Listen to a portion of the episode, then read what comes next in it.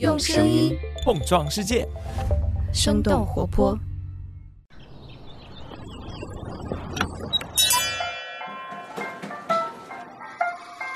您的生动早咖啡好了，请慢用。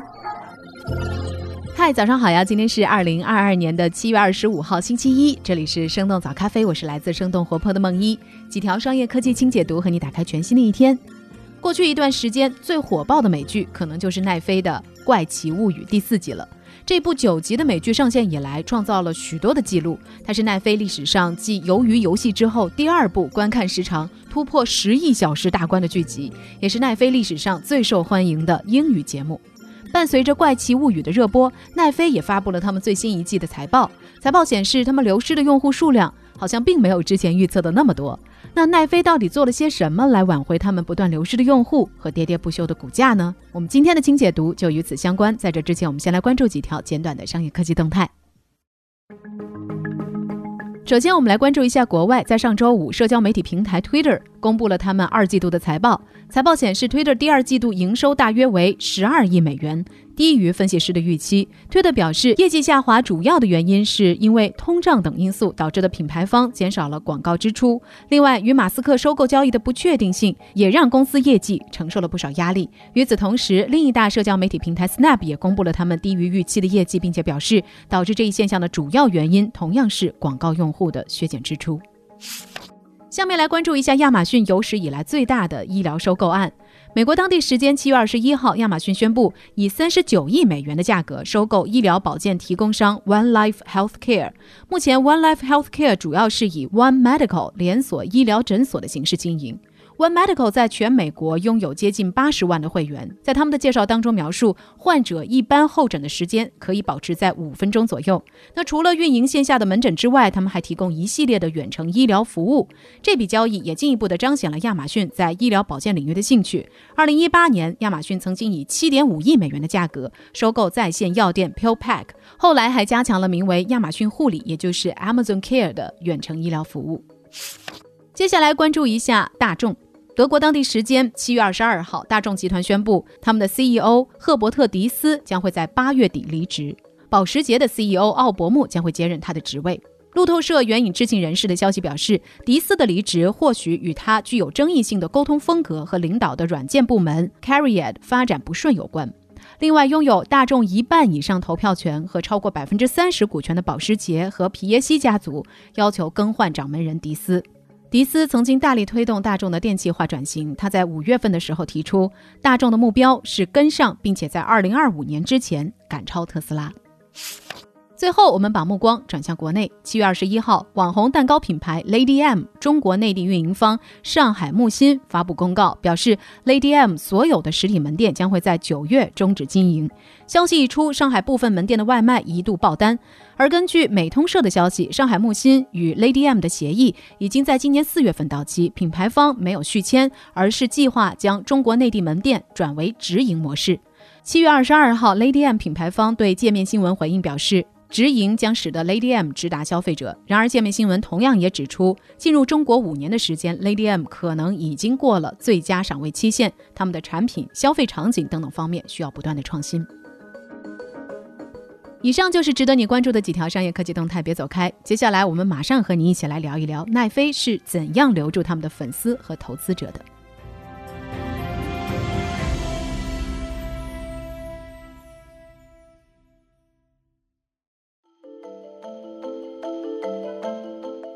迎来到今天的清解读。北京时间七月二十号，美股收盘之后，奈飞公布了二零二二财年二季度的财报。他们在过去三个月的营收大约为八十亿美元，略微低于华尔街的预期。在财务数据并不亮眼的情况之下，盘后股价涨幅一度超过了百分之十。引起投资者们兴奋的是财报里的另一个数据：奈飞在上个季度的付费订阅用户下降只有九十七万个，比之前预计的流失二百万的付费用户要少得多。我们早咖啡在四月份的节目当中曾经介绍到，在今年的一季度，奈飞的付费订阅用户数量减少了二十万，这也是二零一一年以来奈飞第一次出现了用户流失的现象。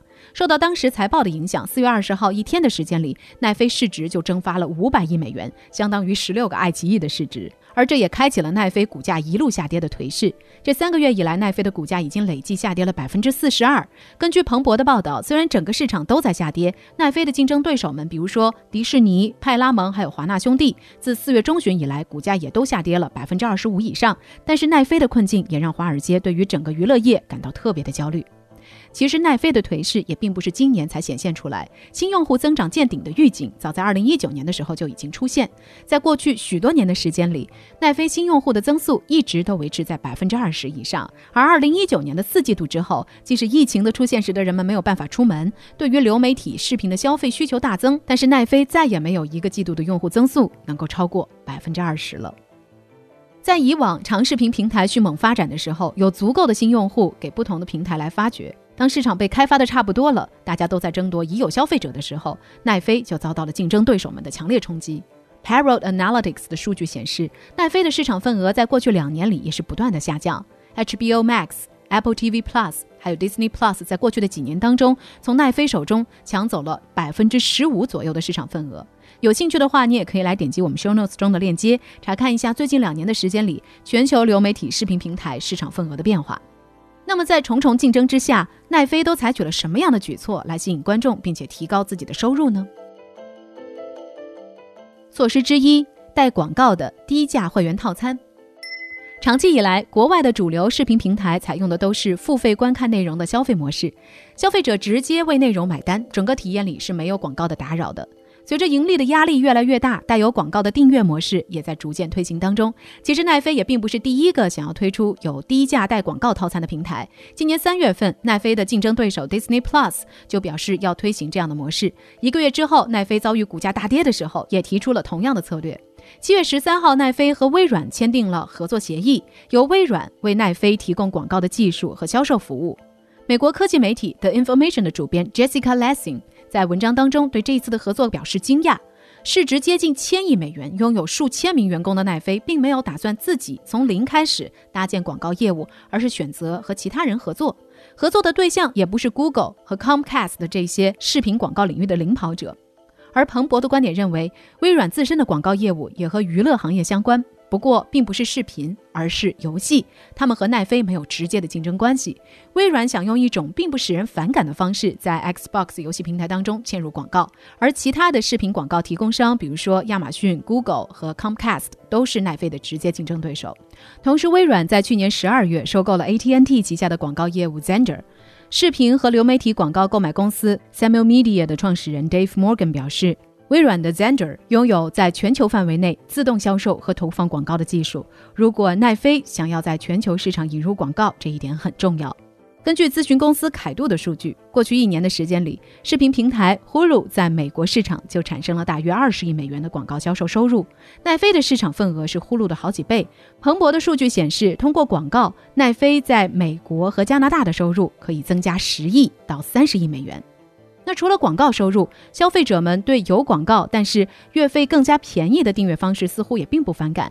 根据 Morning Consult 的统计数据，消费者们讨厌的是那种强制观看、打断视频、影响观感的广告，这一人群的比例达到了百分之六十七。而支持在视频暂停的时候，或者是屏幕角落里出现广告，以及片头可跳过的广告人群比例达到了百分之六七十。措施之二：挖掘市场存量，打击共享密码。根据彭博的报道，奈飞在美国和加拿大拥有七千五百万用户，几乎和有线电视八千四百万的订阅量不相上下。而整个北美也仅仅有大约一点三二亿户的家庭。考虑到共享密码的问题，奈飞的真实用户数量可能比有线电视还要多。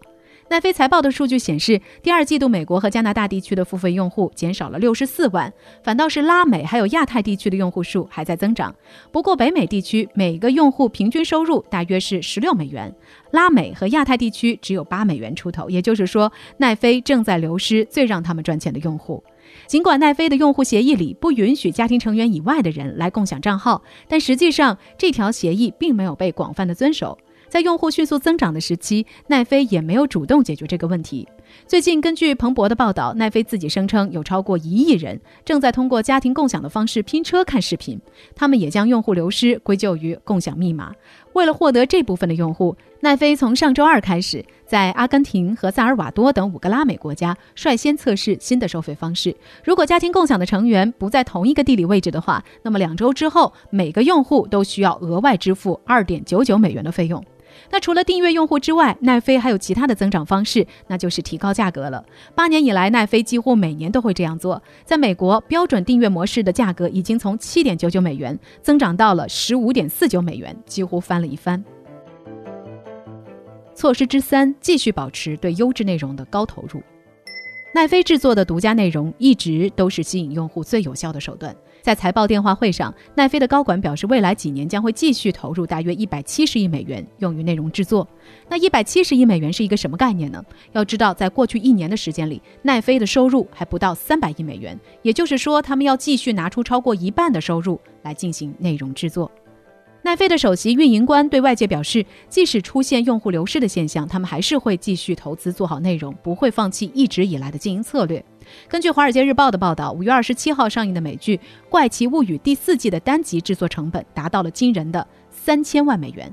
比 HBO《权力的游戏》最终季一千五百万美元的制作成本还要多出一倍，这也使得《怪奇物语》第四季的总成本达到了惊人的二点七亿美元，比很多电影的投资还要多。当然，《怪奇物语》第四季也得到了观众的好评。从数据上来看，上线三天，他们就突破了二点九亿小时的观看时长，成为了奈飞原创剧集有史以来最好的首播周末成绩。七月一号，《怪奇物语》第四季的最后两集放出，使得第四季的总观看时长达到了十二点七亿小小。时，成为奈飞历史上第二部突破十亿大关的剧集。上一部这么火的剧集还是《鱿鱼游戏》。那除了在奈飞内部创造历史，Twitter 上对于《怪奇物语》的讨论量也超过了迪士尼的连续剧《欧比旺》以及票房热映的电影《壮志凌云二：独行侠》。Vox 传媒旗下的娱乐媒体 Vulture 甚至还推测。《怪奇物语》第四季之所以分成两次上映，除了内容制作和艾美奖提名的考虑之外，奈飞在主动拉长这部剧集的热度，让观众在七月份所在的第三财季依然付费订阅。那除了制作新的内容，奈飞还有巨大的版权库。他们想把已经上线的剧集、电影放到其他地区的电视台或者是院线上重新播放，来丰富自己的收入。当然，流媒体视频之外，奈飞探索新业务收入的尝试也一直没有中断。比如说，利用自己的 IP 优势，收购游戏工作室来发行游戏。现在，他们已经在苹果 App Store 上上线了二十四款手机游戏。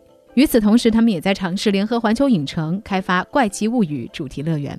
所以聊到这儿了，也想来问问你，你最喜欢的奈飞剧集是哪一部呢？你觉得奈飞已经走出了自己至暗时刻吗？欢迎你在我们的评论区和我们一块儿来聊聊。这就是我们今天的生动早咖啡，那我们在周三一早再见啦，拜拜。这就是今天为你准备的生动早咖啡，希望能给你带来一整天的能量。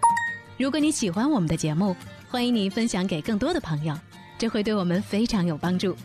同时，你也可以在公众号和微博搜索“生动活泼”，“声”是声音的“声”，这样就可以了解更多与我们节目相关的信息啦。生动早咖啡，期待与你下次再见。